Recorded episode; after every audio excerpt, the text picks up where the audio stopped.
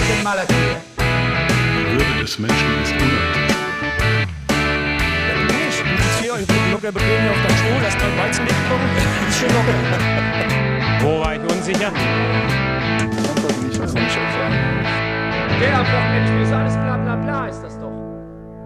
Alles bla bla bla ist das. Ja, alles bla bla bla. Das denken sich wahrscheinlich auch diejenigen, äh, die bis hierher gekommen sind und schon den ersten Teil unseres Saison Deep Dives unserer kleinen Preview gehört haben. Nichtsdestotrotz sind wir darauf natürlich super stolz.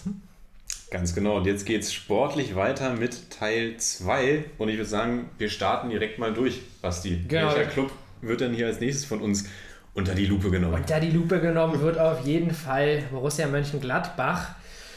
Ja, und das ist tatsächlich eine Mannschaft, die mir persönlich sympathisch ist, das kann ich schon mal sagen. Ich habe das bei den anderen Mannschaften nicht gesagt, wer mir sympathisch ist und wer nicht, aber ich denke, das hat man vielleicht äh, gemerkt.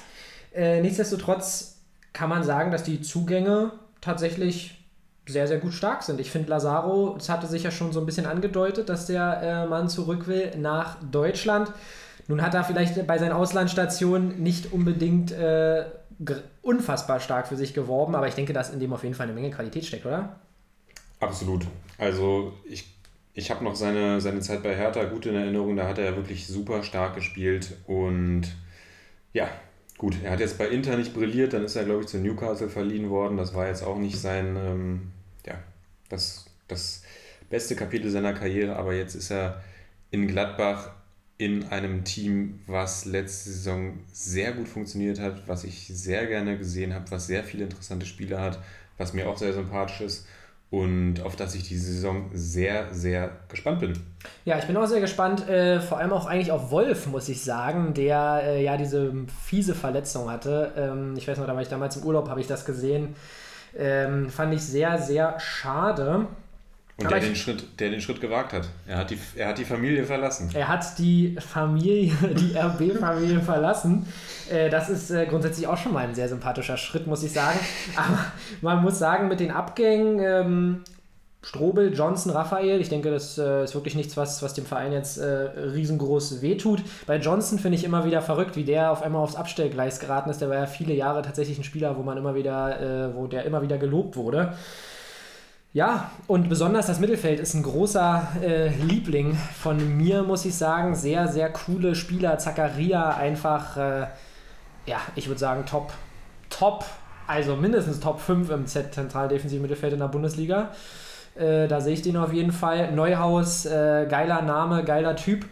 Ähm, fantastischer Spieler, auch 60 Jugend, oder? Ist der auch aus der 60 Jugend? Ich glaube, ja. Ja, mit vielen anderen Spielern aus der legendären 60-Jugend und Ginter, der vielleicht äh, ja, der langweiligste starke Spieler der Bundesliga, an dem irgendwie, ja, wer war da dran? War da nicht Chelsea oder sowas, hat man da kurz gehört? Das kann sein. Ich. Ähm, aber ich meine, Chelsea irgendein Gerücht gelesen zu haben, obwohl das ja in der heutigen Fußballwelt auch immer so ein bisschen flüchtig ist. Chelsea will die komplette deutsche Nationalmannschaft. Genau, und. Chelsea hat auch definitiv keine Probleme mit dem Geldtransfer. Da gibt es auch noch andere Vereine in äh, England. Aber wir wollen nicht abschweifen. Brutale Offensive, finde ich. Die macht super Spaß. Äh, Stindl, auch so ein Typ. Äh, ich ich spreche von brutaler Offensive und der erste Name bei Gladbach, der mir einfällt, ist Stindl. Fantastischer Typ und zusammen mit einem jungen Tyram und einem Player, der ja, absolut krass ist dahinter im Bolo. Da brauchen wir nicht drüber reden. Tolle Offensive und ich denke, der Weg, äh, der jetzt in den letzten Jahren kontinuierlich gegangen wurde, der geht äh, weiter. Ja, sie haben endlich mal auch nichts gegen die vorherigen Gladbach-Trainer, aber ich glaube, Marco Rose ist jemand, der genau weiß, wie er mit dem Team umgehen muss, wie er mit jungen, talentierten Spielern umgehen muss. Und ich bin sehr gespannt auf sein zweites Jahr. Ja, ich hoffe, die Spieler haben sein System, wie er spielen möchte, noch mehr verinnerlicht, können es noch mehr auf den Platz bringen. Und wie du schon gesagt hast, die Offensive ist brutal. Tyram, Player letztes Jahr gemeinsam quasi die Bundesliga kaputtgeschossen. Ja, jetzt dazu noch Lazaro, auch äh, Hofmann ist im Saisonendspurt super stark geworden, Patrick Herrmann auch immer jemand, mit dem man rechnen muss. Embolo bin ich auch, auch eine, eine sehr interessante Personalie, bei dem ich mir wünsche, dass er endlich auch mal diesen Durchbruch schaffen kann. Und ja, auch ich finde, da hat er jetzt im Länderspiel Deutschland gegen die Schweiz sehr ansprechende Ansätze gezeigt. Hoffe, das bringt er auf den Platz, auch in der Bundesliga. Stindl, du sagst, ist der absolute absoluter Leader, absoluter klasse Fußballer, der finde ich immer so ein bisschen unter dem Radar fliegt Ja. und aber konstant schon seit Jahren bombastische Leistungen bringt. Dann Wolf dazu.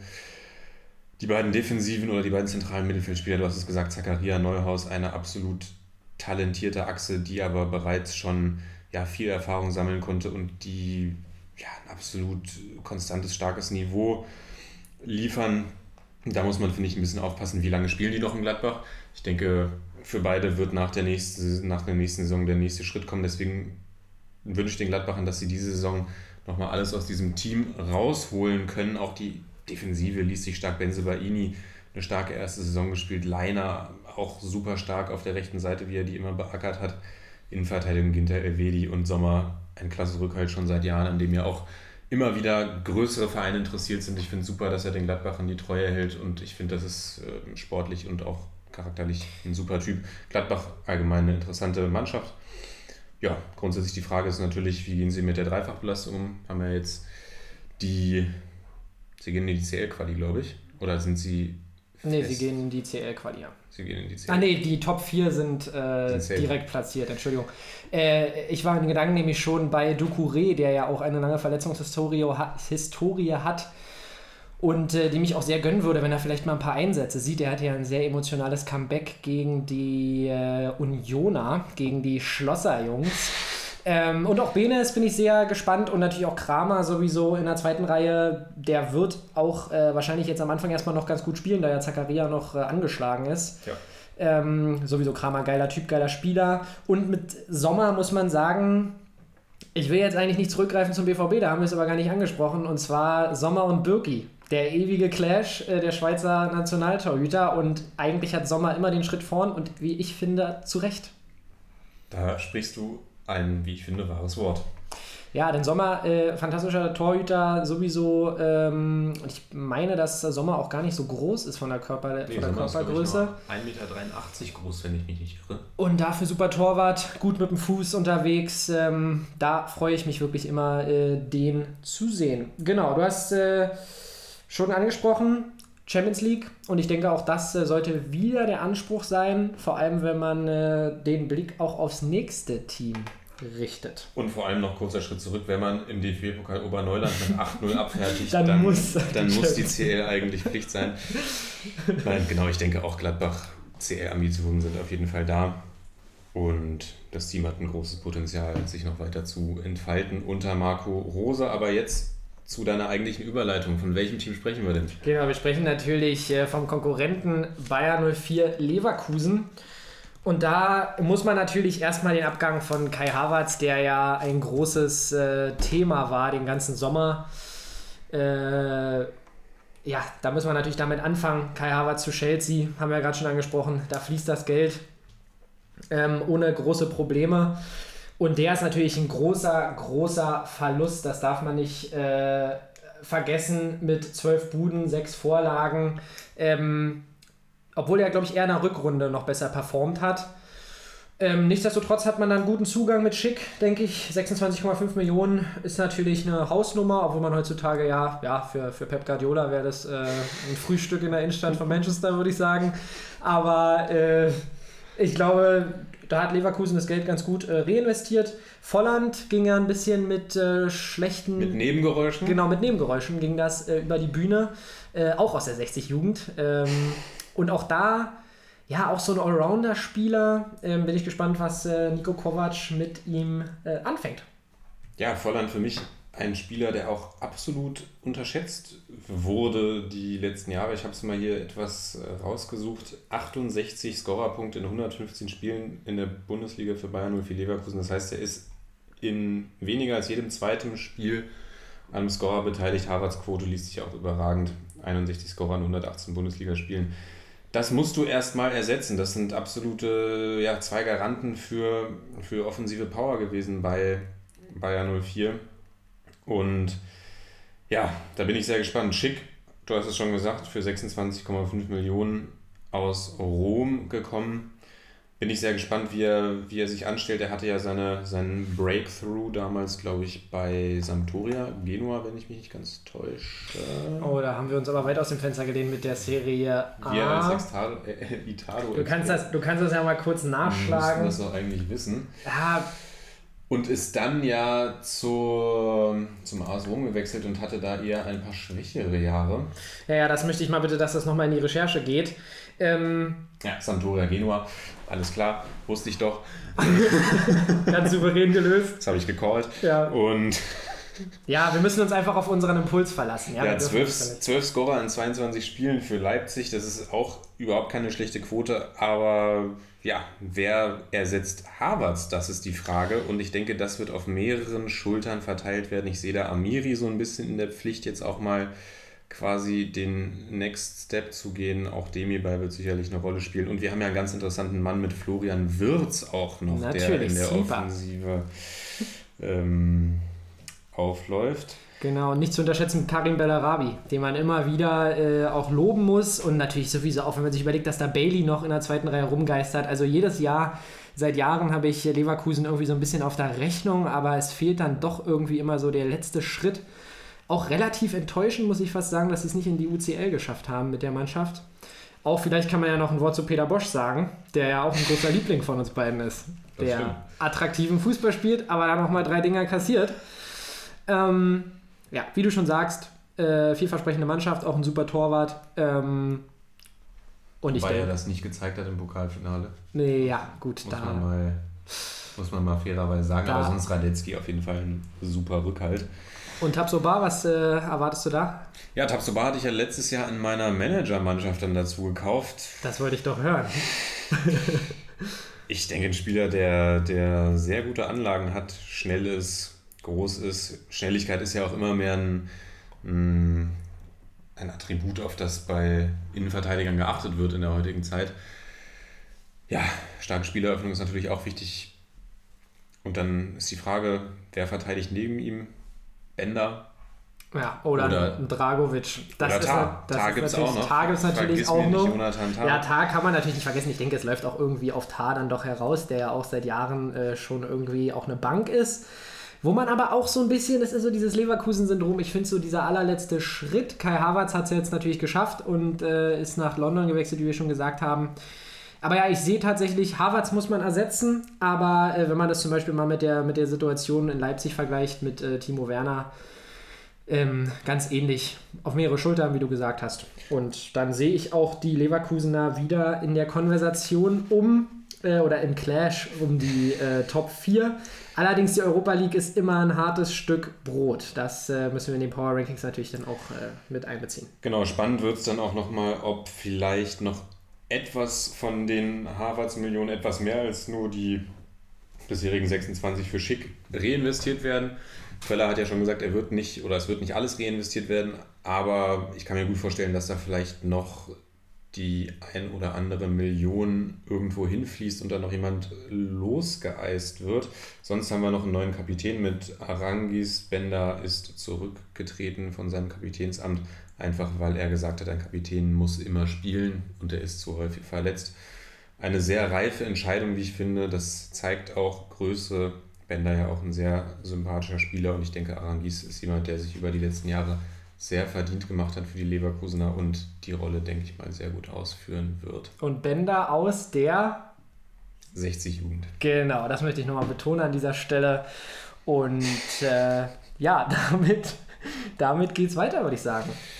Damit geht's weiter und wir, Und zwar mit einer Mannschaft, die einen Weltmeister verpflichtet hat. wir streicheln den Geißbock, sage ich Wir mal. streicheln Hennes. Hennes läuft hier gerade rein in unser professionelles Aufnahmestudio. Und ja, äh, ihr habt schon gehört, es sind äh, natürlich, ist natürlich ein fantastischer zweiter Keeper gekommen, der Druck ausüben soll auf äh, Horn beim ersten FC Köln. Und ähm, ja, da bleibt es tatsächlich spannend, inwieweit äh, er das machen wird. Da gab, sind ja auch so ein paar äh, Gerüchte um den ersten FCU äh, entstanden, jetzt in der, im Sommerpäuschen, muss man ja sagen. Ähm, ich muss tatsächlich sagen, ich sehe Zieler nicht als. Also, er ist ein Herausforderer, da brauchen wir nicht drüber reden, aber ich glaube, das ist eher so der, der Vergangenheit zuliebe, ähm, die Zieler ja hat und äh, dass da, ich denke, dass Horn auch einfach eine Bank ist bei Köln. Ähm, die Abgänger Uth wird für Köln natürlich ein bisschen äh, knifflig. Der hat äh, da eine gute Rolle gespielt. Leistner auch eine gute Rolle gespielt. Auch äh, natürlich Ex-Unioner, genauso wie auch Terodde. Ja, Und was ist deine Meinung zum ersten FC Köln? Ja, zum ersten FC Köln habe ich jetzt ehrlich gesagt gar nicht so eine großartige Meinung, muss ich gestehen. Ja. Ich war letztes Jahr sehr gespannt, als sie wieder in die Bundesliga gekommen sind, weil sie einfach auch diesen überragenden Kader für die zweiten Liga hat, für die zweite Liga hatten. Und ja, haben mich dann aber, und ich, ich Köln grundlegend auch sehr gerne mag, aber sie haben mich dann wenig überzeugt, tatsächlich von ihrer Spielanlage her, auch, auch unter, unter Gistol jetzt nicht überragend. Dann kommt jetzt noch die Frage dazu, geht die offensive Lebensversicherung in John Cordoba nochmal ein, ein neue, einen neuen Weg in dieser, in dieser Sommertransferperiode? Geht er zur Hertha? Die Spatzen pfeifen es von den Dächern und dann möglicherweise mit Sebastian Andersson als Nachfolger. Ja, ich denke, bei Köln wird es viel darauf ankommen, irgendwie auch Konstanz ins Spiel zu bekommen, auch eine offensive Identität zu entwickeln. Und ich denke, viel höhere Ziele als den Nichtabstieg werden sich die Kölner für diese Saison nicht setzen. Ja, ich glaube auch, dass da der Kader, der ist völlig in Ordnung. Katterbach auf jeden Fall jemand, den ich auch unseren, unseren Managerspielfreunden äh, ans Herz legen würde. Den würde ich beobachten. Bornau auch immer eine gute Bornau, Wahl. Bornau immer super Wahl, völlig äh, eskaliert dann äh, zu einem gewissen Zeitpunkt im Managerspiel letzte Saison. Ähm, bei Meere, Jorge, Jorge, Jorge Mede, warten wir schon sehr lange auf den Durchbruch. Ähm, ja, ein Spieler, bei dem man langsam so ein bisschen die Hoffnung verliert, dass das äh, nochmal das wird, was es damals, was damals versprochen wurde. Bei dem wird ja auch hin und wieder mal mit dem Abgang kokettiert. Genau, und bei, also wenn Sebastian Andersson zu Köln wechselt, dann muss ich tatsächlich sagen, dann fehlt mir ein bisschen der Glaube. Ähm, ich, ich weiß nicht, also das kann ich mir irgendwie nicht vorstellen, aber wir werden, wir lassen uns überraschen. Insgesamt wollte ich sowieso noch sagen, natürlich auch unser, unser ganzer Deep Dive und unsere Power Rankings dann später, die sind natürlich äh, ja, noch nicht beeinflusst von einigen Transfers, die jetzt noch passieren werden. Vielleicht schieben wir da irgendwann nochmal was nach. Ja, 6-0 gegen Altlinike. Der, äh, das ist natürlich eine Bank. Altlinike habe ich vor zwei Jahren gesehen, äh, hier gegen Eintracht Malzdorf. Ich habe es ja vorhin schon, oder nicht vorhin, im äh, ersten Teil des Deep Dives, für uns quasi vorhin, für euch in der ersten Folge. Ähm, habe ich noch Thorsten Matuschka, du musst mir kurz helfen, ich glaube Shinedo Ede und äh, Buba Casanoro Genau. haben beim VSG Alt-Klinike gespielt. Ähm, und da habe ich die alle mal beim Testspiel gegen Eintracht Malzdorf beobachten dürfen. Es war auf jeden Fall ein Fest. Aber um zurück zu Köln zu kommen, wie du schon sagst, nicht Abstieg auf jeden Fall sollte das Ziel sein. Und ähm, ja, vielleicht einfach eine ruhige Saison in ruhigen Gewässern, vielleicht so ein bisschen zu vergleichen mit der Situation von Werder Bremen und Köln. Man hat ja gesehen, was damals passiert ist, als sie in Europa waren. Das lief ja alles andere als super. Und damit sagen, würde ich sagen, kommen wir zur Mannschaft, die in Europa schon, ja, sich ein bisschen äh, besser verkauft hat in der letzten Zeit. Genau, wir haben Hennes den Geißbock gestreichelt und jetzt streicheln wir Attila den Adler und begeben uns gedanklich in die Main-Metropole nach Frankfurt. Ja, Basti, was hältst du denn von den Frankfurtern?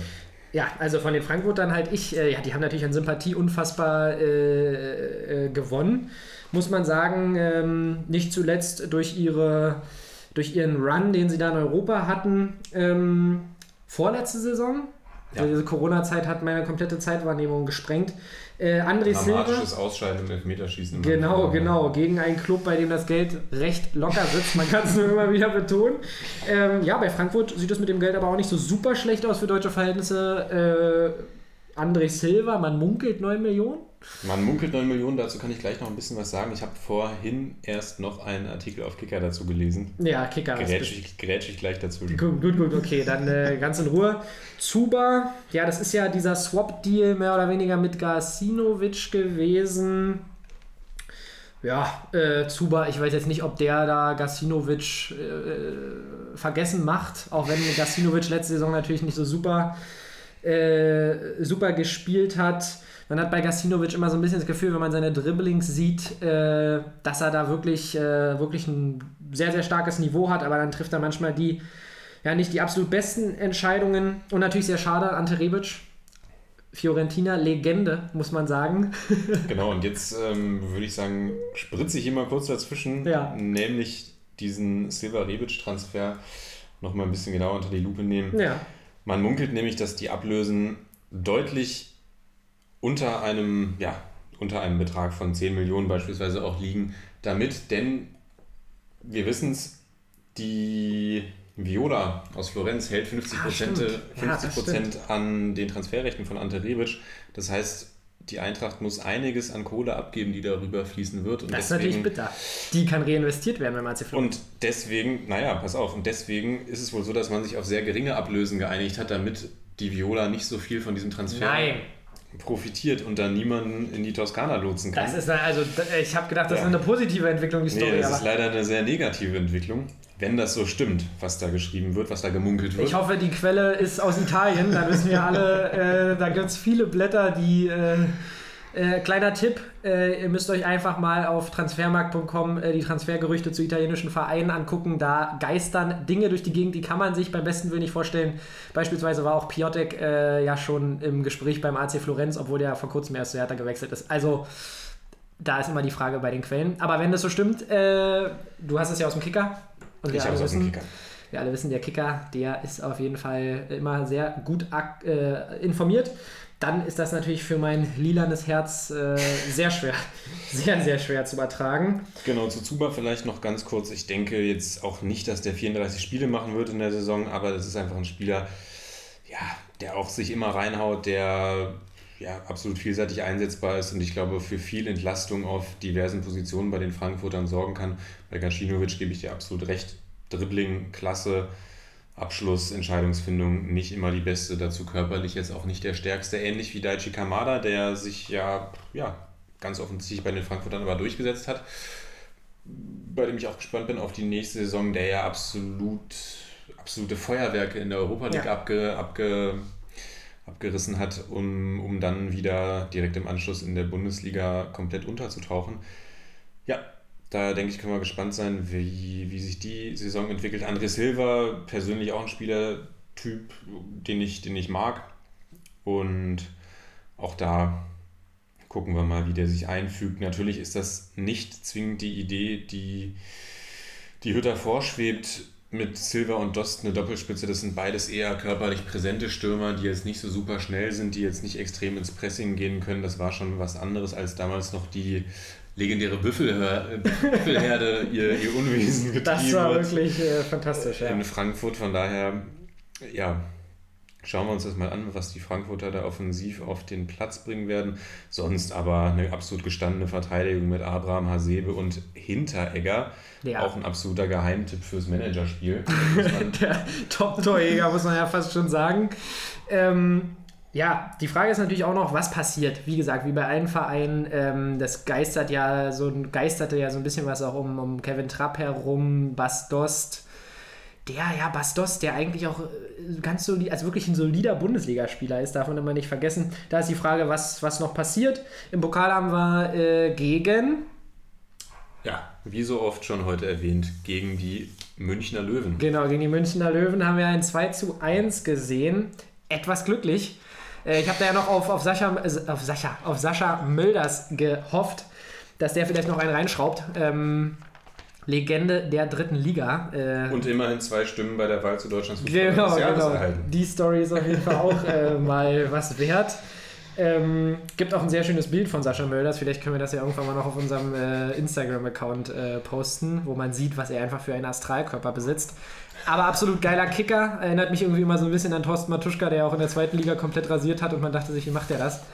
Ähm, genau, aber kommen wir zurück zum Thema. Ich denke, Frankfurt äh, hat durch diese geringere Belastung in, äh, ohne die Europa, äh, ohne den europäischen Wettbewerb, ja, ich glaube, wenn vielleicht noch ein paar Fans zurückkommen, ein paar verrückte Frankfurter, die ja auch immer richtig geile Stimmung machen, ähm, ich glaube, dann reicht auch, äh, reicht auch mit Abstandsregelung äh, das aus, damit in Frankfurt vielleicht mal der Baum brennt ab und zu und dann traue ich den Frankfurtern auf jeden Fall den Kampf um Europa wieder zu.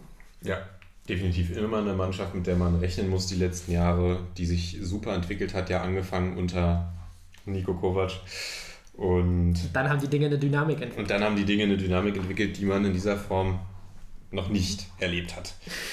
Genau, ich würde sagen, wir schauen zum nächsten Verein. Da fällt mir jetzt leider überhaupt gar kein Tierübergang ein. Deswegen sage ich mal, wir fahren an den Bruchweg. Und dort hat eine äh, legendäre Band eins ihr, einst ihr Unwesen äh, getrieben. Ja, heute ist man relativ weit weg von dieser Zeit, aber man muss wirklich Mainz immer wieder äh, ja, Respekt aussprechen, wie die das immer wieder machen und dort äh, auch äh, Spieler entwickeln und wirklich einen tollen Job machen. Jetzt auch wieder einen Kilian geholt von äh, Paderborn. Ein Kilian. Ähm, ja, und ein Kilian, der wirklich, glaube ich, ein Kilian, äh, der wirklich, glaube ich, äh, ich würde ihn jetzt nicht unbedingt als Sleeper bezeichnen, aber ich träume ein bisschen zu, dass er vielleicht äh, auch mal den ein oder anderen guten Einsatz macht. Und äh, ja, vielleicht kannst du ja mal ein bisschen was zu den Abgängen sagen. Ja, die Abgänge, die ich mir hier notiert habe, sind Jeffrey Brumer, auch eine Bundesliga-Legende, ja beim HSV gestartet. Einer dieser vielen Leihspieler vom FC Chelsea, diese Lone Army, die berühmte. ja. Vor Jahren mal beim HSV gezockt und dann ja irgendwann wieder in Wolfsburg angekommen, verliehen worden und jetzt aber wieder zurück zu den Wölfen. Wer weiß, welche Rolle er da spielt. Eine elementare. Eine elementare, es ist davon auszugehen. und dann auch noch äh, ein schwerwiegender Abgang. Avo Niyi kehrt zurück zum FC Liverpool, war ja irgendwie doch, glaube ich, recht. Ja, man hatte sich, glaube ich, doch mehr erhofft, als er dann letzten Endes geliefert hat in der Halbserie. Sonst kaum Bewegung im Team, eigentlich alles beim Alten. Frage ist noch, wechselt Florian Müller, der ja ganz offensichtlich den Zweikampf im Tor mit Robin Zentner verloren hat. Ein äh, absolut potenter Bundesliga-Torwart, Florian Müller. Und ja, da, ich weiß schon, warum du mir das wieder so unter die Nase reibst. Äh, zur Torwartfrage können wir sowieso nochmal kommen. Für mich sind irgendwie immer gefühlt, äh, ich weiß nicht, wie es da den Zuhörern geht, aber für mich sind äh, Zentner und Müller irgendwie immer ein und dieselbe Person. Ich kann die nicht so richtig auseinanderhalten. Äh, ich weiß gar nicht, wer es war, aber es war Zentner, oder? In meiner ja, kleine Managerspielanekdote. Also ich hatte äh, Yusuf Jurari Paulsen bei mir im Team letzte Saison, der überhaupt nichts gerissen hat in dieser Saisonphase. Dann habe ich ihm, ihn abgegeben, habe im Tor irgendeine Verletzung gehabt, habe mir dann äh, Zentner reingestellt und das nächste Spiel war und Leipzig. Zentner hat die letzten Spiele immer mit 1,0 genau. den Spieltag abgeschlossen. Zentner war absolut on fire zu dieser Zeit und äh, ja, ich dachte mir natürlich, ja, nehmen wir Jurari raus und Zentner rein. Ähm, ja, es ist so gelaufen, dass dann Leipzig Mainz 8 zu 0 oder was? Ich weiß, 8 zu 0 weggeballert hat. Jurari hat äh, zwei Tore und einen Assist gemacht und ja, Zentner natürlich acht Gegentore. Es war natürlich äußerst förderlich äh, für meine Managerspielbewertung. Ja, Grüße gehen erneut raus an unsere Gruppe da. Sonst haben wir bei Mainz aber kaum Bewegung im Team. Torhüter kann ich äh, wenig zu sagen. Ich, also beide haben schon ganz ansprechende Leistung gezeigt, da müssen wir abwarten. Ähm, ja, im Pokal gab es äh, ein 5 zu 1 nach Verlängerung. Nach Verlängerung? War das nicht, war das nicht reguläre Spielzeit? N.V. N.V. sagt er. Da müssen wir aber nochmal den, den Faktencheck machen, bitte. Ähm, ja, und während du den Faktencheck machst, äh, möchte ich das Saisonziel vielleicht mal, ja, ich würde sagen, der Nichtabstieg. Also alles andere kann ich mir schwer vorstellen, obwohl bei Mainz natürlich auch immer so ein bisschen eine Wundertüte am Start ist. Und ähm, ich denke, dass, dass äh, dass das aber schon schwierig werden könnte für die Mainzer. Nee, du hast vollkommen ja. recht, das war ein 1-5 in der regulären Spielzeit. Und darauf habe ich nämlich schon gehofft, dass, du das, dass diese Erkenntnis jetzt langsam bei dir kommt, denn ich hatte das schon im Kopf. Ja, ich entschuldige mich vielmals bei dir. Ja, nein, alles in Ordnung. Äh, bei diesen 30 Millionen Pokalspielen ist das äh, auch die Frage, ob man da noch mitkommt. Äh, und Achim Bayerlautzer ist natürlich auch ein Coach. Ja, ich weiß nicht, ich habe den in dieser äh, ja, in einer Dokumentation eines Streaming-Anbieters gesehen. Der wirkte, ich weiß nicht, also für mich ist das auch so ein bisschen die Frage, ob der da äh, ja, sich so super lange noch halten wird in dieser Position. Aber Mainz ist ja auch immer gerne ein Verein, der an den Trainern festhält. Deswegen würde ich mich freuen, wenn sie ihm ein wenig Zeit geben. Aber ich würde sagen, wir, hast du da noch was hinzuzufügen?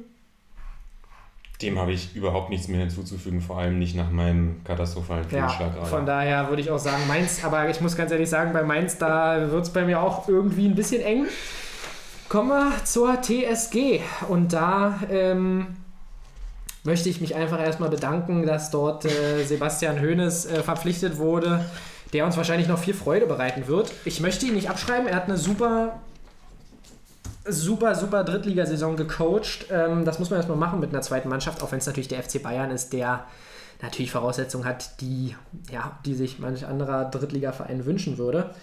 Was hältst du von Gasinovic bei Hoffenheim? Haben wir ja schon gerade den Swap-Deal angesprochen. ja, frag mich, welche Rolle er da einnehmen wird, ob er wirklich als Starter eingeplant ist. Das Mittelfeld von Hoffenheim ja eh ganz interessante Leute, finde ich. Da ist Sama Seku, der letztes Jahr, glaube ich, als Rekordtransfer sogar oder als sehr teurer Transfer auf jeden Fall gekommen ist. Dann Christoph Baumgartner, der letzte Saison auch eine absolut überragende Rückrunde gespielt hat, als Kramaric verletzt war, da wirklich viel geschultert hat. Hoffenheim wirklich in vielen Spielen absolut ähm, ja, klasse die Offensive belebt hat. Dann haben wir einen Dennis Geiger, der, glaube ich, vor zwei Jahren absolut eine bombastische Saison aus dem Nichts gespielt hat und jetzt die letzten zwei Jahre immer wieder mit Verletzungen zu kämpfen hatte, nicht wirklich konstant spielen konnte. Dann Grillitsch, ja, ein Spieler, der, der auch zu wenig, zu wenig Anerkennung erhält, den ich aber selbst oft, ja, ist, ist ein aggressive Leader, kann man so sagen. Ist ein aggressive ist, äh, Leader. Ein kleiner Mark von Bommel an ihm verloren gegangen. Dann kehrt Kevin Vogt zurück. Dann kehrt Kevin Vogt zurück. Auch die Frage, welche Rolle er einnehmen wird, war ja unter Schreuder damals aussortiert worden. Jetzt Hoeneß, wer weiß, wie er mit ihm plant. Der Name Hoeneß verspricht natürlich viel, verspricht natürlich absolute Fußballexpertise und auch beim FC Bayern, bei den kleinen Bayern hat er ja, wie du schon gesagt hast, sehr viel Werbung für sich selbst betrieben. Sonst die Abgänge Zuba zu Frankfurt hatten wir schon besprochen. Rudi geht zurück zu Schalke. Ich denke, beides Spieler, ja, dass man verkraft, die man verkraften kann, aber die durchaus im Team auch echt viel Tiefe nochmal geben können. Sonst der absolute Keyplayer ist natürlich Andrej Kramaric. Auch ein Spieler, bei dem ich mich jedes Mal frage oder jedes Jahr eigentlich frage, wann wechselt er denn nochmal, wann geht er denn nochmal den Step zu einem größeren Club, weil er wirklich ein absolut, also das ist ein absolut überdurchschnittlicher Bundesligaspieler. Ich erinnere mich gerne an das letzte Saisonspiel, als Hoffenheim sich quasi in die direkte UEL äh, geschossen hat und Kramaric da, war es ein Dreier oder war es ein Viererpack, den er, Äh, ich glaube es war ein Viererpack, den er gegen den BVB geschnürt hat, unter anderem mit No-Look-Elfmeter. Sorry, ich hatte noch mal kurz diese kleine Gedankenstütze, weil dieses Spiel hat sich schon wieder fast, äh, war schon wieder fast weg. Und Kramaric, der auch seit Jahren ein konstanter Spieler bei mir im Managerspiel ist. Ich hoffe, ich kann ihn auch dieses Jahr wieder äh, für mein Team gewinnen. Und Das ja, wollen wir mal sehen. Hoffenheim eine Truppe, die ich, ja, auch wenn die TSG immer sehr negativ behaftet ist und ja auch im letzten Jahr da ähm, die, die Aktion gegen Dietmar Hopp wirklich die, die Liga ja, oder die Fans ja auch so ein bisschen gespalten hat. Ein Team, was ich aber wirklich, bei dem ich froh bin, dass sie in der Bundesliga spielen, weil sie wirklich über die letzten Jahre einfach konstant abgeliefert haben, viel, auch, auch sehr, eigentlich immer einen schönen Offensivfußball gespielt haben.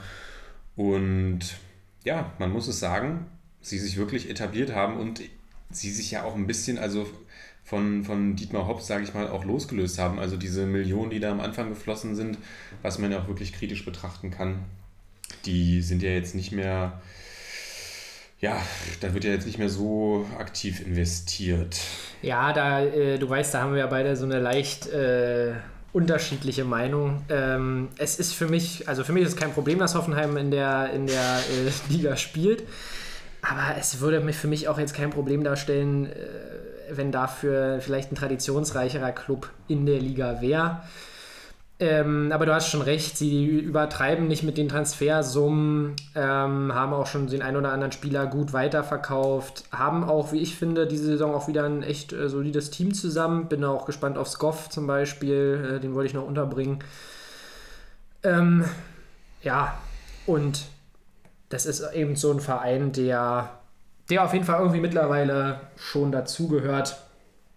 Und ja, ich würde sagen, was ist dein, äh, was haben wir gelernt aus, der, aus dem DFB-Pokal? Knapper Sieg, Knapper Sieg gegen den CFC. Ja.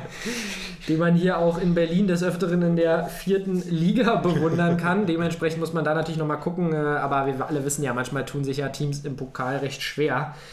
Ist ja auch alles noch frisch in der Saison. Ja, und als Saisonziel, glaube ich, haben die auch so ein bisschen die Europa League im Blick, wenn das mit Hoeneß alles äh, klappt. Absolut, das ist äh, der Anspruch, den das Team, denke ich mal, auch an sich hat. Gerade mit dem Kader, du hast es gesagt, ist die UEL auf jeden Fall wieder drin. Sie gehören zu dem Pool an Teams, bei denen ich mir das, mir das gut vorstellen kann, dass sie um die Europa League mitspielen. Ja, ganz genau. Gut, machen wir weiter. Wechseln wir ins Schwabenländle. Genau. Und Nach Stuggi. Nach Stuggi. Und da haben wir, wie ich finde, ähm, mit Kobel einen Torwart, äh, der jetzt fest dabei ist, der in meinen Augen tatsächlich noch großes Potenzial besitzt. Wir haben ähm, ja tatsächlich ganz, ganz nette Zugänge, aber natürlich auch das Karriereende von äh, Mario Gomez, von der Stuttgart-Legende, zu beklagen. Da ist die Frage, wer das ähm, auffängt. Was sagst du zu Anton? 4 Millionen Neuzugang? Ja, erstmal nochmal kurz zu Mario Gomez. Das ist natürlich ein absoluter Weltklasse-Spieler gewesen, der da jetzt seine Karriere beendet hat. Allerdings glaube ich, von Auffangen ist so die Frage, Gomez hat ja jetzt auch in der zweiten Liga nicht mehr wirklich konstant gescored, nicht Ja, mehr wirklich konstant gespielt. Gut, ohne VAR hat er vielleicht zehn Saisontore mehr gehabt gefühlt. Äh, Da gab es ja diese, diese unendliche Gomez-Story, der da, glaube ich, vier oder fünf Tore in Folge geschossen hat, die alle aberkannt wurden. Aber natürlich ein, ein Spieler, der dem Team absolut, absolut neben dem Platz viel, viel geben konnte, auch mit seiner Erfahrung und ein absoluter, absolutes Vorbild. Auch ein lilanes Herz an der Stelle, sei das mal gesagt. Ja, Und ja, Anton, da haben sie sich Zweitliga-Expertise eingekauft. Nein, ich, ich denke, Waldemar Anton kann bei Stuttgart auf jeden Fall eine gute Rolle spielen in der Innenverteidigung. Bin auch mal gespannt. Marc Oliver Kempf ist ja, glaube ich, als Kapitän äh, entthront worden. Und Gonzalo Castro ist jetzt der neue Kapitän, wenn ich mich nicht ganz Zu Recht. Und ja, dann haben wir in der Innenverteidigung noch Mavropanos, ausgeliehen vom FC Arsenal. Ja, Bad Stuber degradiert worden in die zweite Mannschaft. Ja, das finde ich auf jeden Fall. Ähm, ja, ich frage mich immer so einen Holger. Ich meine, gut, der ist auch mit ihnen zusammen abgestiegen äh, gegen einen gewissen Club aus äh, Berlin-Köpenick. Allerdings äh, muss man doch sagen, hat er ja natürlich auch eine gewisse Erfahrung, die so einem Team vielleicht gar nicht so schlecht tut. Da muss man natürlich gucken. Ähm, insgesamt muss ich sagen, weiß nicht noch nicht so richtig, was ich von äh, Pellegrino äh, Materazzo, Matarazzo, Matarazzo. Matarazzo halten soll. Ähm, er hat das zumindest äh, ganz gut gewuppt, dass man in der Bundesliga ist und äh, man hat recht wenige Abgänge. Ich finde es so ein bisschen eine Wundertüte. Ich kann relativ schwer einschätzen, wo es äh, wo es hingeht. Allerdings glaube ich, äh, ja, der Klassenerhalt ist erstmal alles, womit äh, die Jungs planen sollten aus Stuttgart, oder? Absolut, bei Matarazzo stimme ich dir zu. Auch jemand, der mich, ich habe in der letzten Saison gegen Ende hin so ein bisschen auch die zweite Liga verfolgt, weil das Aufstiegsrennen ja doch da sehr spannend, sehr dramatisch war. Ja. Und Was meinst du denn? Lassen wir das lieber. Zu großes Thema. Und ja, Stuttgart hat spielerisch überhaupt nicht überzeugt, hat wirklich überhaupt keine Souveränität ausgestrahlt mit dem Kader, der absolut das, das, das Maximum eigentlich der zweiten Liga war. Der beste Kader der zweiten Liga mit so vielen Spielern, die Erstliga-Erfahrung hatten. Und ja, das fand ich doch sehr enttäuschend. Ich glaube, der Mann sitzt nicht wirklich fest im Sattel und für mich auch ein Kandidat tatsächlich, wenn es nicht läuft, dass bei Stuttgart ganz schnell dann jemand Neues auf der, auf der Trainerbank platzt. Ne? Ja, und da wäre ich mal gespannt, wen man dann da aus dem Hut zaubert. Es gibt ja auch noch einen gewissen Jens Keller, der des Öfteren bewiesen hat, dass er gute Mannschaften noch besser machen kann. Ähm, nein, natürlich Ironie. Ich denke aber, sind auch viele interessante Spieler noch dabei. Ja, sonst noch die Frage, Ja. Nikolas, sorry, wenn ich dich unterbreche. Ich will nur nicht, dass das hier untergeht. Nicolas Gonzalez ist ja, hat sich ja verletzt. Da wurde ja auch viel über einen Abgang spekuliert, hat das ja auch öffentlich kundgetan, der jetzt wohl bleiben wird und der absolute Keyplayer in der Offensive bei den Stuttgartern ist. Bin ich gespannt, wann er wieder fit wird, wann er wieder eingreift und ob er die Saison bei den Stuttgartern beenden wird. Auf jeden Fall für mich ein Faktor, der ähm, den Klassenerhalt noch etwas wahrscheinlicher machen würde, wenn er da bleibt. War ja auch irgendwie, ich glaube, vor zwei Jahren gekommen mit viel, mit hohen Erwartungen, die er im ersten Jahr nicht wirklich erfüllt hat und dann aber gegen Ende der Zweitligasaison komplett durchgestartet hat und die Stuttgarter da wirklich oftmals alleine irgendwie so ein bisschen geschultert hat. Genau. Was wolltest du noch sagen? Äh, ja, es ist weg. Äh, aber ich äh, kann nur einfach nochmal sagen, man hat ja wirklich, äh, also ich war ja bei den Spielern, man hat äh, einen Kempf, man hat einen Tommy, wo man nochmal gucken kann. Äh, man hat ein paar ganz gute Leute in der zweiten Reihe. Aber ich muss wirklich sagen, ein bisschen äh, Wundertüte lässt sich schwer einschenk, äh, einschätzen, lässt sich schwer einschenken. ähm, Auch das. auch das wird das ein oder andere Mal beim äh, VfB Stuttgart nächste Saison passieren, denke ich. Ähm, ich denke aber, ja, wie gesagt, klarer Konkurrent um den Nichtabstieg äh, für den ersten FCU. Und wir machen weiter mit dem SC Freiburg. Genau. Und da gibt gibt es viel Bewegung im Kader tatsächlich. Ja.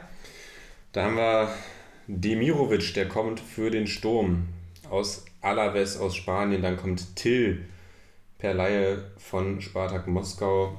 Neuer zweiter Torwart, Benjamin Uphoff, was jetzt ein bisschen relevanter wird, weil Marc Flecken sich ja verletzt hat, zumindest im Pokalspiel ausgefallen ist. Schlotterberg kehrt zurück und auch Jong kehrt zurück von seiner Laie von den zweiten Bayern. Aber interessanter, viel interessanter sind die Abgänge, denke ich mal, und die Schmerzen. Und das ist ja Die etwas, Schmerzen. was die Freiburger schon seit Jahren begleitet und wo sie mir auch immer wieder leid tun. Freiburg wirklich eins meiner absoluten Lieblingsteams eigentlich auch in der Liga, gerade auch wegen Christian Streich und werden jedes Mal komplett zerpflückt, wenn sie eine erfolgreiche Saison gespielt haben. Jetzt gehen Waldschmidt, jetzt geht Koch, jetzt geht Schwolo. Ja. und das ist eine Achse, die musst du erstmal auffangen. Basti, was sagst du? Genau, das ist die Frage, wer die ganzen Abgänge auffängt. Aber wenn jemand Abgänge auffangen kann, wie du ja schon sagst, dann ist es äh, ja Christian Streich und der SC Freiburg. Ähm, ja, ich glaube tatsächlich, man sieht auch immer wieder, man hat da immer noch äh, einen Lienhardt, wo man immer noch mal abwarten kann, ob der vielleicht was wird. Alte, Äh, alte Real Madrid-Legende. Genau, alte Real Madrid-Legende. Einen Schlotterbeck, der wirklich bei Union eine solide Rolle gespielt hat. Ich kann mir vorstellen, dass er da auch das ein oder andere Spiel macht.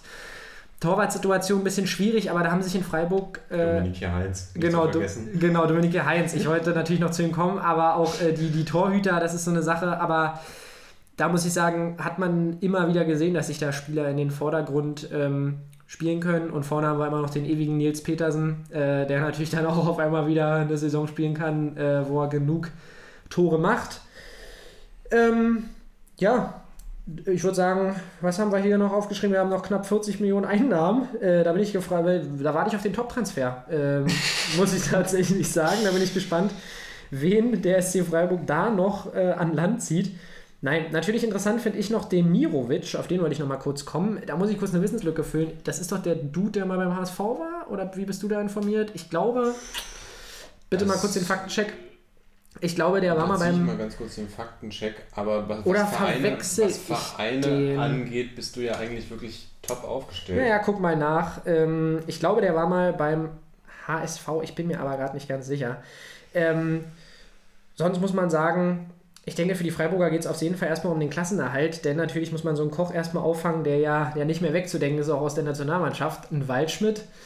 Und ähm, auch Christian Streich sagt, keine Prognose, da viele äh, Veränderungen im Kader stattgefunden haben. Deswegen denke ich, der Nichtabstieg sollte das Ziel sein und ich denke auch, dass die Freiburger in den letzten Jahren bewiesen haben, dass sie das können. Genau, du hast mal wieder recht, Basti. Du bist ja wirklich ein wandelnde, eine wandelnde Vita oder ein, ein, ein wandelndes Lexikon, Danke, was, danke. Was, die, was die Vita der Fußballspieler angeht. Hamburg Jugend und tatsächlich, ich weiß nicht, ob du es wusstest, dann auch mal bei den Roten Bullen in Leipzig aktiv Nein. in der Jugend. Tatsächlich. Der Junge hat Stallgeruch. Haben wir ja B. ähm, ja, genau. Ich denke, das ist so ein Spieler, den man so ein bisschen auf der Liste haben kann, gerade weil wir ja auch äh, im Sturm eine Personalsituation jetzt haben, aktuell bei Freiburg, ähm, wo man gucken muss. Da ist vielleicht die eine oder andere Minute drin. Deswegen Geheimtipp, meine Freunde aus der Managerliga. Ähm, ja, und ich denke. Petersen ja, ja, Petersen ja auch tatsächlich der, der Top-Joker eigentlich. Das ist ja eigentlich niemand, den du von Anfang an bringen willst, sondern äh, Genau, da willst du eigentlich möglichst lange warten, dass er dir die Dinger da noch reinschnürt. Äh, natürlich für deine Mannschaft. Ja, und im Pokal haben wir äh, einen Sieg gesehen. Jetzt nichts, was äh, einen aus den Latschen gehauen hat, aber wie gesagt, früh in der Saison. Ähm, ja, sonst, was ist deine Saisonprognose? Also Ja. deine, dein Ziel? Ich, ich schließe mich da Christian Streich ganz an und denke aber genau, Freiburg will nichts mit dem Abstieg zu tun haben und Freiburg sollte eigentlich in der Regel auch nichts mit dem Abstieg zu tun haben.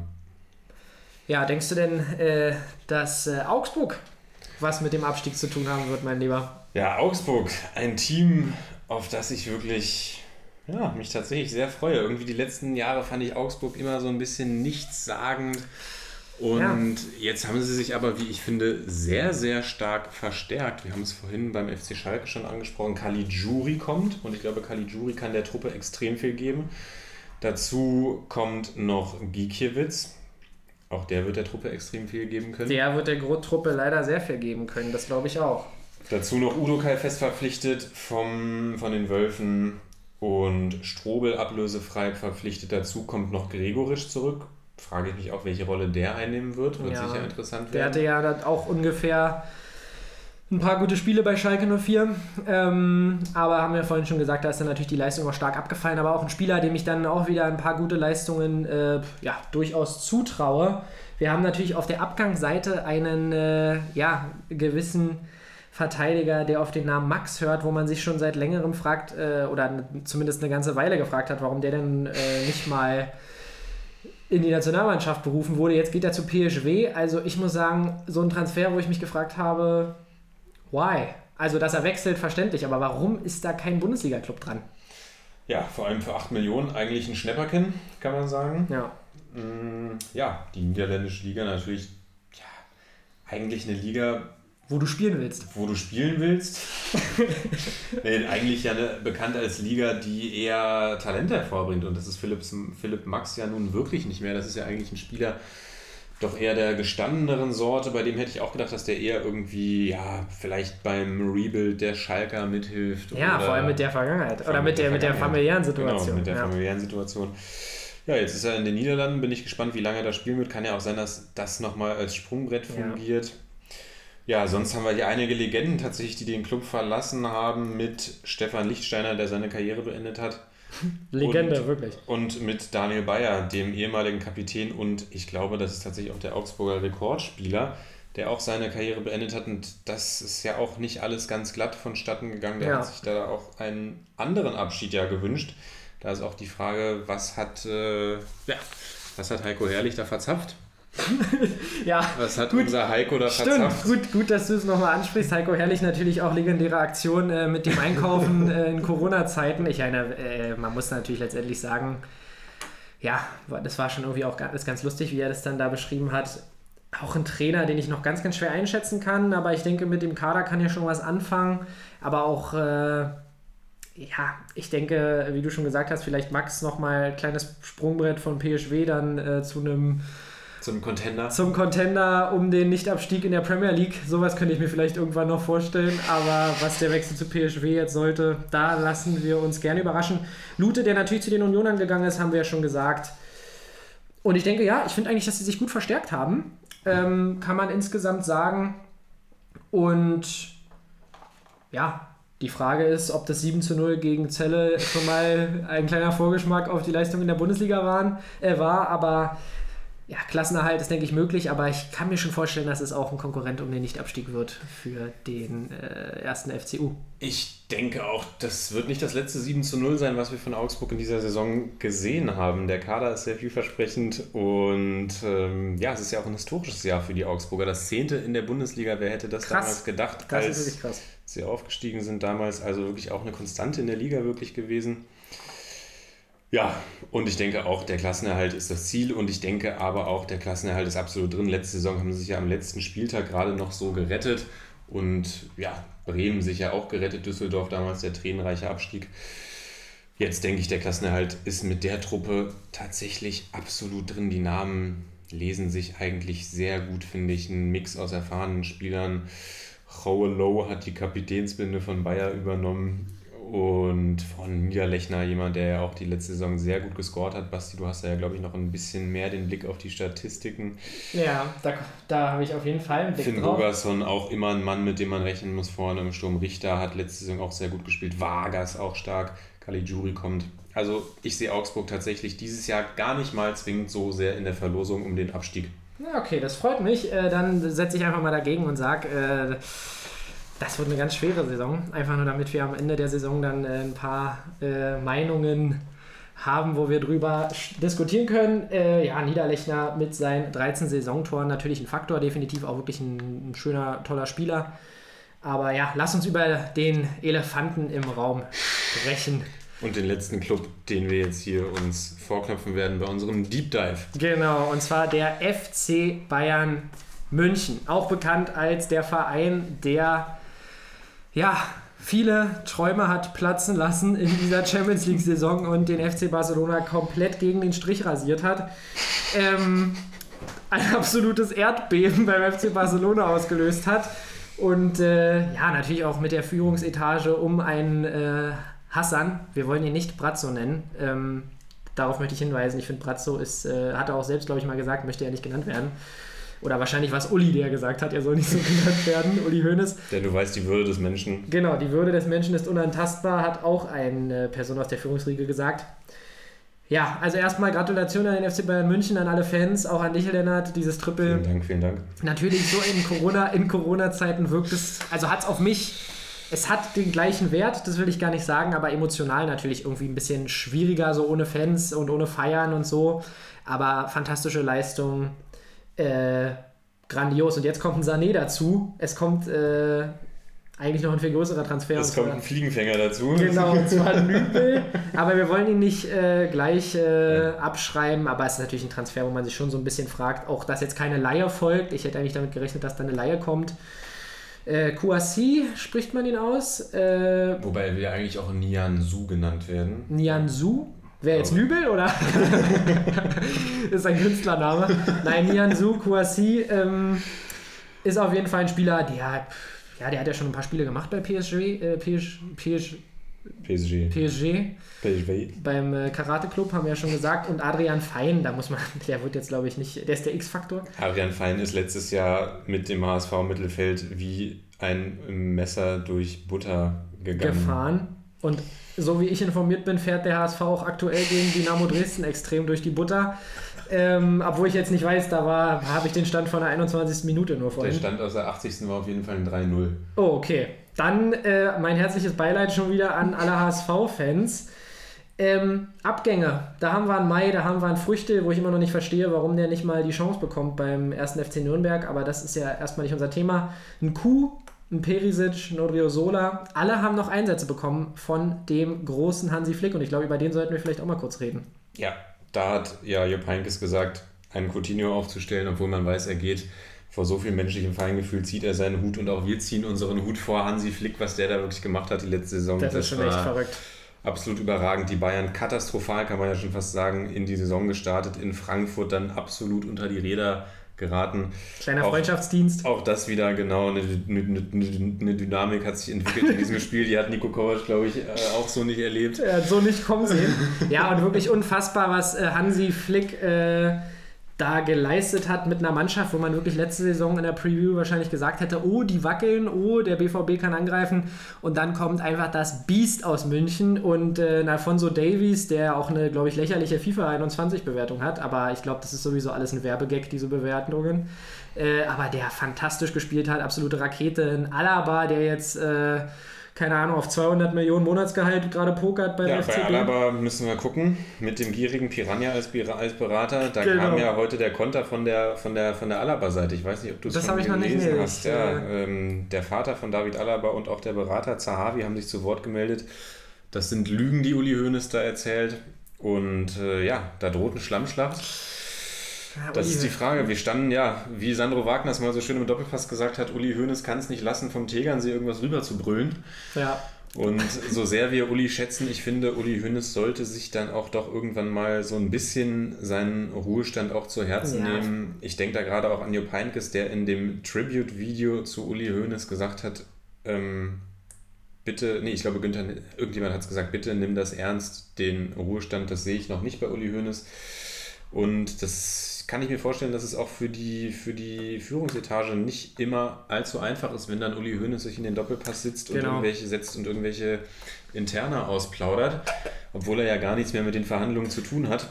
ja, da würde ich mir auch wünschen, dass er vielleicht ab und zu sich mal, also er kann ja gerne in den Club involviert sein, das hat er sich auf jeden Fall verdient und da verstehe ich auch, wenn er sich da schwer trennt, aber vielleicht ab und zu mal den einen oder anderen Satz weniger, obwohl man auch nicht immer weiß, vielleicht ist das auch alles intern irgendwie abgesprochen, wer weiß das schon. Wir haben auf jeden Fall ein paar äh, interessante äh, Personalien beim Sexy Club, wie Hassan Salihamidzic den FC Bayern ja auch äh, bezeichnet hat, der für Spieler auf der ganzen Welt interessant ist.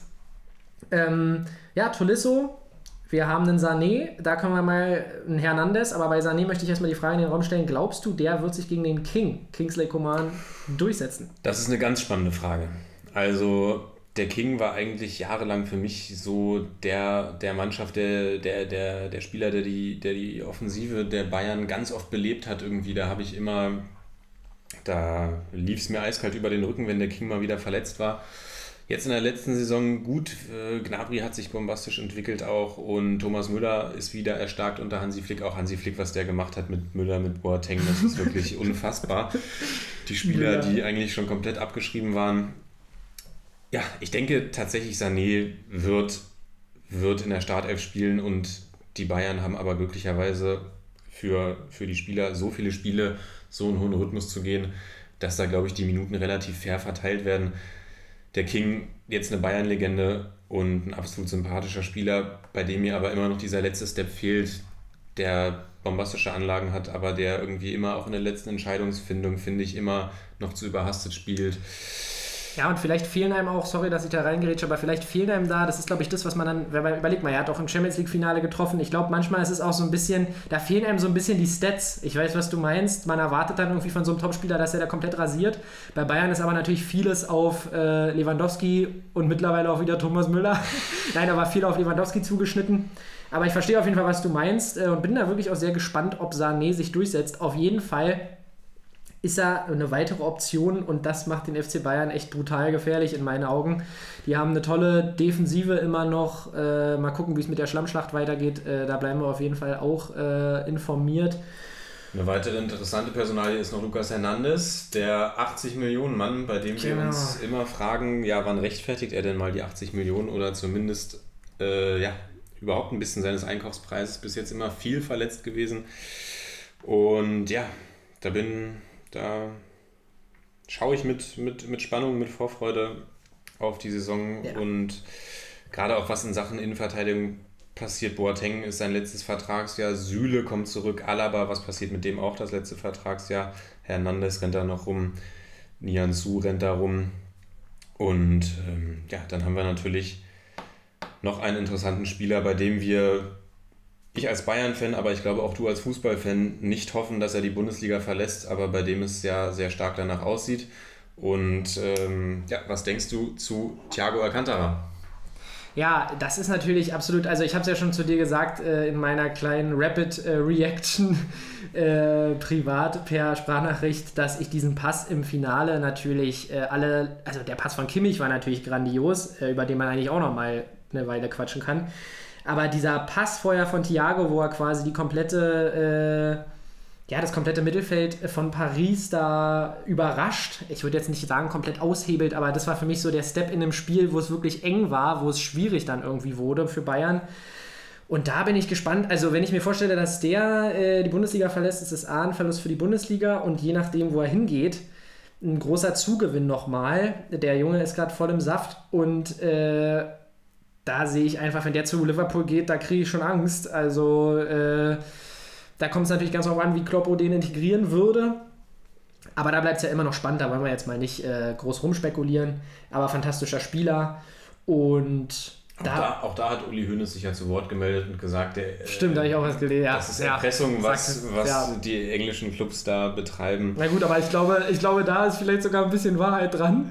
Ja, wobei das ist natürlich auch die Sache das muss ich ja mal fairerweise sagen, wie oft macht das Bayern auch mit anderen ja. Vereinen? Ich sage nur Lewandowski, das der dann ablösefrei gewechselt ist, etc. pp. Und ja, nochmal ganz kurz zu Uli Hoeneß will ich sagen, er ist der Mr. FC Bayern, er ist die absolute Legende, weil ich das jetzt gerade irgendwie so ein bisschen... Na, ich fand, das war schon gerecht bewertet, wie du das gemacht hast. Okay, na gut, dann, ich wollte es nur nochmal klarstellen. Ich finde, wenn er in den Ruhestand geht, dann er kann sich ja immer noch in den Doppelpass genau. setzen, aber es gehört sich dann nicht irgendwelche interne aus Vertragsverhandlungen das zu, muss nicht auszuplaudern, sein. was dann die Verhandlungen im Falle Alaba ja beispielsweise möglicherweise noch erschwert. Und ich glaube, das will niemand beim FC Bayern, vor allem nicht Uli Hoeneß, wenn das David Alaba wechselt. Genau. DFB-Pokalspiel ja. ist verlegt worden interessante Frage noch, kann diese Stimmung aufrechterhalten werden? Kann Hansi Flick die Stimmung aufrechterhalten werden? Und kommt noch jemand, um irgendwie den Perisic-Abgang vielleicht aufzufangen, weil der ja doch ein guter Backup war? Was denkst du? Ja, ich denke tatsächlich, äh, dass es mit der Stimmung so eine Sache ist. Ähm, also ich bin langfristig sowieso gespannt, wie sich das jetzt in der Fußballwelt entwickelt. Ich glaube, dass der FC Bayern die Spannung auf jeden Fall oben behält, um äh, in der äh, Bundesliga auf jeden Fall wieder eine große, also die Rolle zu spielen. In der Champions League ja, hatte man natürlich mit dieser K.O.-Phase, war auch mal was anderes. Ähm, aber da hat man nächste Saison auf jeden Fall auch wieder viele, viele Konkurrenten. Da kommt auch viel Glück dazu, auch wenn die Bayern gerade auf einem super Niveau spielen. Ähm, ich kann mir vorstellen, dass irgendwann ein kleiner Knick bei vielen Vereinen kommen wird, da wir jetzt diese kurze Pause haben und dann auch mal, um ganz weit vorauszuschauen, mit der EM, mit der Saison danach, mit der WM. Ähm, obwohl man ja sagen muss, die WM ist ja durch diese grandiose Planung, glaube ich, erst im Winter. Genau. Von daher gibt es ja da, glaube ich, dann wahrscheinlich sowas wie ein Päuschen. Ähm, aber ja, ich glaube, da werden viele Vereine so ein bisschen an ihre Grenzen kommen und auch der FC Bayern wird davon nicht unverschont bleiben. Aber für mich, um den FC Bayern dann vielleicht äh, abzuschließen, über den FC Bayern werden wir nämlich wahrscheinlich allein durch Uli Hoeneß noch viel sprechen in unserem Podcast, in unserem Broadcast. Ähm, Meister. In meinen Augen muss man jetzt wieder ganz klar davon sprechen, Meister, weil die Flügelzange, äh, in, ja, die ja erinnert fast schon an Robberiezeiten, auch wenn die natürlich noch legendärer waren. Aber ich glaube, da führt kein Weg dran vorbei. Ja, kann man, kann man absolut so stehen lassen. Beim FC Bayern ist immer das Ziel, um alle Titel mitzuspielen, alle Titel zu gewinnen. Die Meisterschaft ist fest eingeplant, der DFB-Pokal sowieso und die Champions League. Nach der Saison, was will man sagen? Ja, alles ist möglich, alles ist drin und alles wird wieder in Angriff genommen werden. Ja, liebe Broadcast-Zuhörer und auch du, lieber Basti, wir sind jetzt zum Ende unseres Deep Dives zumindest gelangt, aber noch nicht am Ende unserer Folge. Denn was kommt jetzt noch auf uns zu? Jetzt kommt erstmal auf uns zu, dass wir ein, ja, dass ich dich erstmal frage, wie du dich damit fühlst, mein Lieber. Ja, also meine Ohren tun mir weh. Wir sitzen hier beide mit Kopfhörern äh, und auch ich habe das Gefühl, ich habe mir den Mund fusselig geredet. Wir haben hier viel Wasser vernichtet parallel. Ja. Und es hat mir aber sehr großen Spaß gemacht tatsächlich. Ich, ja, es war, war bombastisch mit dir, Das- diese erste Folge aufzunehmen. Und ich freue mich tatsächlich auf jede, jede weitere Folge, die da kommt. Das hat wirklich mir eine große Freude gemacht. Und ja, mehr kann ich jetzt eigentlich gar nicht sagen. Ja, und ich kann den Ball nur zurückspielen. Mir hat es auch super äh, Spaß gemacht bis hierher. Und äh, einfach mal komplett über den Fußball zu eskalieren, jeden Verein einmal durchzugehen, hat mir sehr, sehr viel Freude bereitet. Und äh, ja, ich glaube, wir sind jetzt beide auch erstmal ganz schön fertig, aber wir wollen euch trotzdem nicht unsere Power Rankings vorenthalten. Die, die, die Power Rankings. So, und zum Abschluss unserer zweiten Folge, was ja für uns aber die erste Folge ist, weil wir ja hier schon seit mehreren Stunden sitzen und das aufzeichnen, noch unsere Power Rankings. Und um euch nicht zu langweilen, werden wir jetzt mal nicht Platz 1 bis 18 durchgehen, sondern nur die Abstiegsränge und die europäischen Ränge. Ich würde sagen, wir fangen mit Platz 7 an, Basti. Wen hast du denn da? Ich habe da einen Big City Club. Und zwar, ja, Hertha BSC, ganz klar. Ich glaube irgendwie dran, wie gesagt, dass Bruno schon, schon eine gute Mannschaft daraus formen kann, aber dass dann vielleicht in den nächsten Jahren nochmal der, der größere Step kommen muss. Aber ich, ich vertraue einfach mal in die Hertha ohne jegliche zwei äh, Doppelbelastungen, obwohl das bei Hertha ja noch nicht so oft der Fall war. aber ich glaube, dass, äh, dass das was werden kann mit Platz 7. Ja, ich muss jetzt ganz kurz sagen, wir haben uns tatsächlich nicht abgesprochen. Aber ich habe auf Platz 7 auch den Big City Club. Ich habe auch Hertha, das war jetzt so ein bisschen mein risky Tipp hier auf Ja. Platz 7. Naja, pass mal auf. Und habe gedacht auch, genau, Hertha ist raus aus dem Pokal, die können sich komplett auf die Bundesliga fokussieren. Die Vorbereitung war schlecht, das Pokalspiel war schlecht, alles war eigentlich schlecht bei Hertha. Und ich glaube, Hertha wird jetzt wie Phoenix aus der Asche emporsteigen. Bruno Labbadia wird die Truppe formen. Kunja wird dem Spiel absolut offensiv seinen Stempel aufdrücken. Und ich denke, Hertha wird am Ende Platz 7 erreichen. Ja, auf Platz 6 habe ich äh, ja, die Hoffnung. Die Hoffnung, dass die Eintracht aus Frankfurt wieder in die Europa League-Plätze vordringt. Ähm, ja, ich kann das eigentlich nur so begründen, dass ich mich freuen würde. Ich finde den Club sympathisch, würde mich freuen, wenn sie es schaffen. Äh, wie gesagt, mit vielleicht dem einen oder anderen Fan im Rücken. Und ich glaube auch, dass Adi Hütter äh, ein geiler Coach ist. Und dass da, dass da was geht wieder diese Saison. Wie gesagt, ohne die Dreifachbelastung, die hatten wir ja angesprochen. Und äh, ich vertraue da einfach in Hinteregger, dass der die Dinger wieder vorne macht. Ja, spannender Tipp. Ich habe an 6 tatsächlich die Hoffenheimer.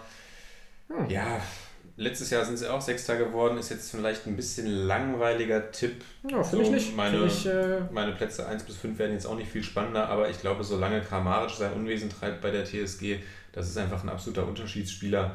Und sonst hat sich die Mannschaft ja, nicht wirklich verschlechtert. Ich, ich denke, dass Hoeneß auch nochmal einen, einen, einen Push geben wird, einen Aufschwung bringen wird und denke, dass Hoffenheim die Saison ganz solide auf Platz 6 beenden wird. Ich mache dann einfach mal weiter, damit mal wir weiter. mal ein bisschen, Dann haben wir ein bisschen Abwechslung reinbringen, äh, ein, be, reinbringen.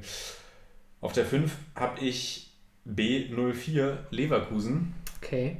Ich denke, ja, auch wenn der, auch wenn der Aderlass jetzt irgendwie groß war, denke ich, dass äh, Leverkusen ist bekannt dafür, Talente zu entwickeln. Ich denke, Würz wird den nächsten Step machen. Ich denke, Amiri wird das vielleicht zugutekommen, dass er jetzt irgendwie nicht mehr diesen, diesen unantastbaren Kai Havertz vor sich hat. Und der hat ja bei Hoffenheim auch schon durchaus gezeigt, was er kann. Ich denke, Bayer wird eine solide Saison spielen, Schick wird ein paar Tore knipsen und die werden sich wieder in die UEL schießen.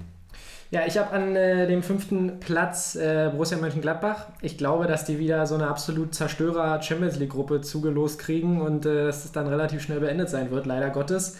Ähm, dadurch werden sie am Anfang ein bisschen leiden, aber ich glaube, sie können es am Ende vielleicht noch aufholen. Und ähm, ja, weil wie gesagt, ich glaube, dass die Qualität da definitiv da ist, aber dass es da vielleicht ein kleines Tief geben könnte. Ähm, ja, und entgegen dieser Theorie äh, habe ich Bayern 04 Leverkusen dieses Jahr auf dem vierten Rang. Ich habe es vorhin schon gesagt, jedes Jahr habe ich das Gefühl, das wird was mit dieser Mannschaft. Natürlich hat man den Harvards-Verlust, aber das schafft natürlich Raum für andere Spieler. Ich glaube, dass Peter Bosch wirklich ein geiler Trainer ist. Äh, der kennt die Mannschaft jetzt ein bisschen besser und ja, entgegen der Theorie mit der äh, Belastung, glaube ich, es gibt ja immer so leichte Verschiebungen in der Bundesliga und die Leverkusener werden sich da irgendwie reinbeißen in diese Saison. Mach doch weiter gleich mit deinem vierten Platz. Ach nee, ach, ich, Ich habe ich ja ja, entschuldige bitte. Mensch, der Substanzverlust ist auch bei mir Ja. zu merken. Wen hast du denn auf Platz 4? Auf vier habe ich die Roten Bullen aus Leipzig.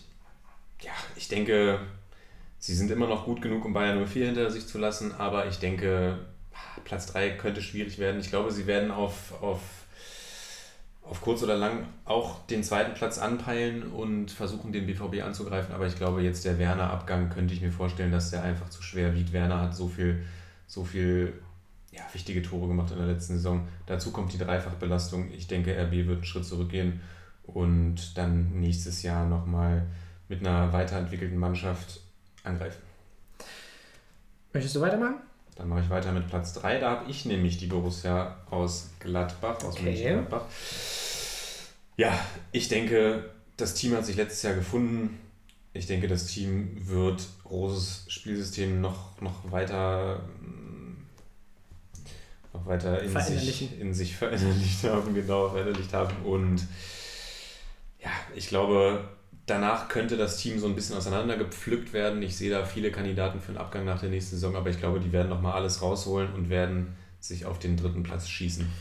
Ähm, ja, am dritten Platz äh, sehe ich die Leipziger. Äh, ich, wie gesagt, ich glaube, da ist Verlust äh, an Substanz da, aber die werden das äh, ab, abfangen. Ähm, irgendwie dazu ist der Kader auch dann äh, ganz gut breit und äh, ja, ich glaube, das reicht immer noch aus. Die kennen sich mit der Champions League Doppelbelastung aus. Da glaube ich, da wird sich nicht viel dran rütteln. Und den BVB sehe ich an Platz 2. Äh, super Mannschaft.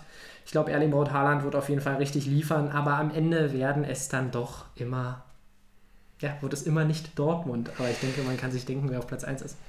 Ja, ich führe das mal fort. Ich habe auch den BVB auf Rang 2. Ich denke, die Mannschaft wird, wird eine klasse Saison spielen. Ich denke, die werden mehr Punkte erzielen als letzte Saison. Ich denke, die werden viele Siege einfahren und werden auch eine große Distanz zu Platz 3 haben, glaube ich. Ich glaube, Bayern und Dortmund werden, oder Dortmund und Bayern werden nächste Saison in ihrer eigenen Liga spielen. Mhm. Könnte mir vorstellen, dass es durchaus auch relativ eng zugeht, aber am Ende wird, denke ich mal, der FCB oben stehen.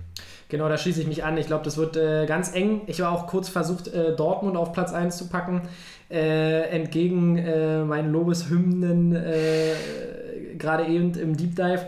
Ich glaube, es wird ganz eng, aber am Ende werden es die Bayern, weil einfach der Kader zu stark ist. Wie sieht es denn mit deinen Absteigern aus? Ja, auf Rang 16 und in der Relegation, Basti, ich hoffe, du springst mir hier nicht gleich über den Tisch. Ich habe Ja, die Unioner. na. Ich habe tatsächlich die Unioner. Ich, ja, ich sehe nicht so viel personelle Weiterentwicklung bei den Unionern tatsächlich dieses Jahr. Ich sehe bei einem möglichen Anderson-Abgang auch nicht den adäquaten Ersatz. Ich denke, vieles steht im Feld mit, mit Sebastian Andersson und natürlich auch mit der Defensive.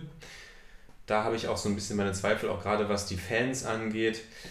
Ich denke, Union wird es sehr schwer haben. Ich hoffe aber, dass sie drin bleiben. Aber ich denke, sie werden auf Platz 16 die Saison beenden. Dann die Relegation ganz locker gewinnen, ist ja klar. Ja, das ist natürlich gar kein Problem. Äh, vermutlich gegen den HSV, und wenn der HSV nicht wieder Vierter wird. Ähm, ja, für mich ist auf Platz 16 Mainz 05. Äh, einfach weil in meinen Augen die mal dran sind. Ich hoffe, dass sie dann äh, drin bleiben. Aber da fehlt mir irgendwie äh, wahrscheinlich auch einfach ein bisschen der Blick auf die Mannschaft. Äh, da fällt es mir mal ganz schwer, mir eine Meinung zu bilden zu dem Team. Deswegen glaube ich, sie sind dieses Jahr mal dran.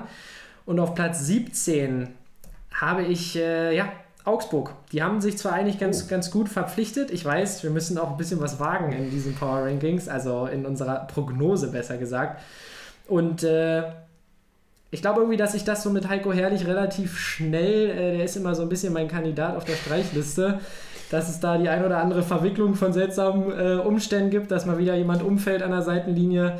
Äh, genau, ich glaube, das könnte ganz, ganz äh, eng werden. Und deshalb sehe ich die Augsburger einfach mal auf Rang 17. Ja, das ist interessant. Augsburg hätte ich tatsächlich überlegt, ob ich die so als Kandidat in der oberen Tabellenhälfte noch irgendwo eingruppiere. Ich habe eine ganz unspektakuläre 17 und eine 18. Ich habe Stuttgart auf 17. Hab ich, überlegt. denke, ich denke, Matarazzo ist nicht der richtige Coach für dieses Team. Ich glaube, den fehlt auch jetzt mit dem Gonzales-Ausfall ein ganz wichtiger Angreifer. Ich weiß nicht gerade, wer da vorne die Tore machen soll. Kalajdzic. Und äh, ja, auf Platz 18 habe ich die Bielefelder, auch wenn ich mir sehr wünschen würde, dass sie die Klasse halten, auch wenn ich sehr gespannt bin, wie sie, wie sie spielen werden. Ich denke aber trotzdem, dass das Team einfach viel zu wenig, viel zu wenig Klasse hat, um letzten Endes in der Liga zu bleiben und denke auch gegen die ganzen anderen erfahrenen Teams, die alle viel mehr Spieler haben, die dann doch im, im Endeffekt so einen Ausschlag geben können, denke ich, dass, dass Bielefeld sich wieder in die zweite Liga verabschieden wird, was überhaupt nicht ja, die Leistung schmälern soll, die, die sie in der letzten Saison erreicht haben. Ich glaube, das war für Bielefeld schon ein Riesenerfolg, mit dem man vor der Saison auch nicht zwingend gerechnet hätte. Und ich wünsche Ihnen alles Gute und lass mich gerne vom Gegenteil überzeugen. Wer Genau. steigt bei dir ab? Ja, bei mir steigt natürlich auch Bielefeld ab. Ähm, was heißt natürlich, man muss, man darf die Leistung nicht schmälern aus der letzten Saison und äh, ja, gerade wie sie da auch defensiv agiert haben und so weiter, muss ich sagen, kann ich mir schon vorstellen, dass da äh, das vielleicht auch in eine ganz andere Richtung geht, dass man die auch so abschreibt wie Union letzte Saison und dass da vielleicht das geht, so ein One-Hit-Wonder. Natürlich ist äh, aus Sympathiegründen bei mir Union überhaupt nicht in im Dunstkreis vom Abstieg. Äh, da wollen wir gar nicht drüber reden. Dafür ist äh, die Defensive viel zu stark mit Robin Knoche. Oder um den Kreis an dieser Stelle mal zu schließen. Ähm, Noch ganz kurze Ergänzung, das war jetzt auch mehr so ein Risky-Tipp für mich, um hier nochmal ein bisschen Spannung in den Podcast zu bringen. Ja, nee, finde ich ja völlig richtig. Äh, wie gesagt, mein Augsburg-Tipp, äh, da verstehe ich auf jeden Fall auch deine, deine äh, Punkte. Aber Bielefeld, glaube ich, es gibt immer dieses eine Team, das aus der zweiten Liga irgendwie Ja. richtig Probleme bekommt. Und wenn man sich gerade auch die anderen Mannschaften anguckt, ähm, ja, glaube ich, ist da ein bisschen wenig Substanz, dass es dann am Ende für den Klassenerhalt äh, reicht.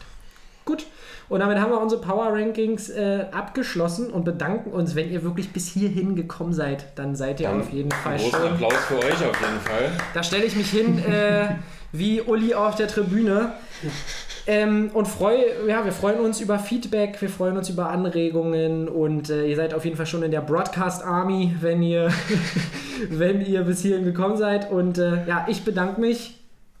Genau, und ich habe dem, was Basti jetzt gesagt hat, gar nichts mehr hinzuzufügen. Herzlichen Dank für alle, die eingeschaltet haben, für alle, die es sogar bis hierhin geschafft haben, für alle, die nächste Woche wieder einschalten werden. Ich freue mich sehr auf den Bundesliga-Start am ja, Freitag. Ich mich erstmal. Und dann hören wir uns nächste Woche wieder. Und ja, bin, bin sehr gespannt, was wir da zu besprechen haben. Freue mich drauf, was noch vielleicht so an Transfers passiert in der nächsten Woche. Freue mich, was, äh, ja, was, freue mich drauf, was der BVB jetzt gegen Duisburg gleich Das ist äh, wahr. macht. Es ist Montagabend, ihr merkt es schon. Und ja, bedanke mich auch bei dir nochmal, Sepp. Ja, danke und tschüss, ihr Verrückten. Ciao, ciao.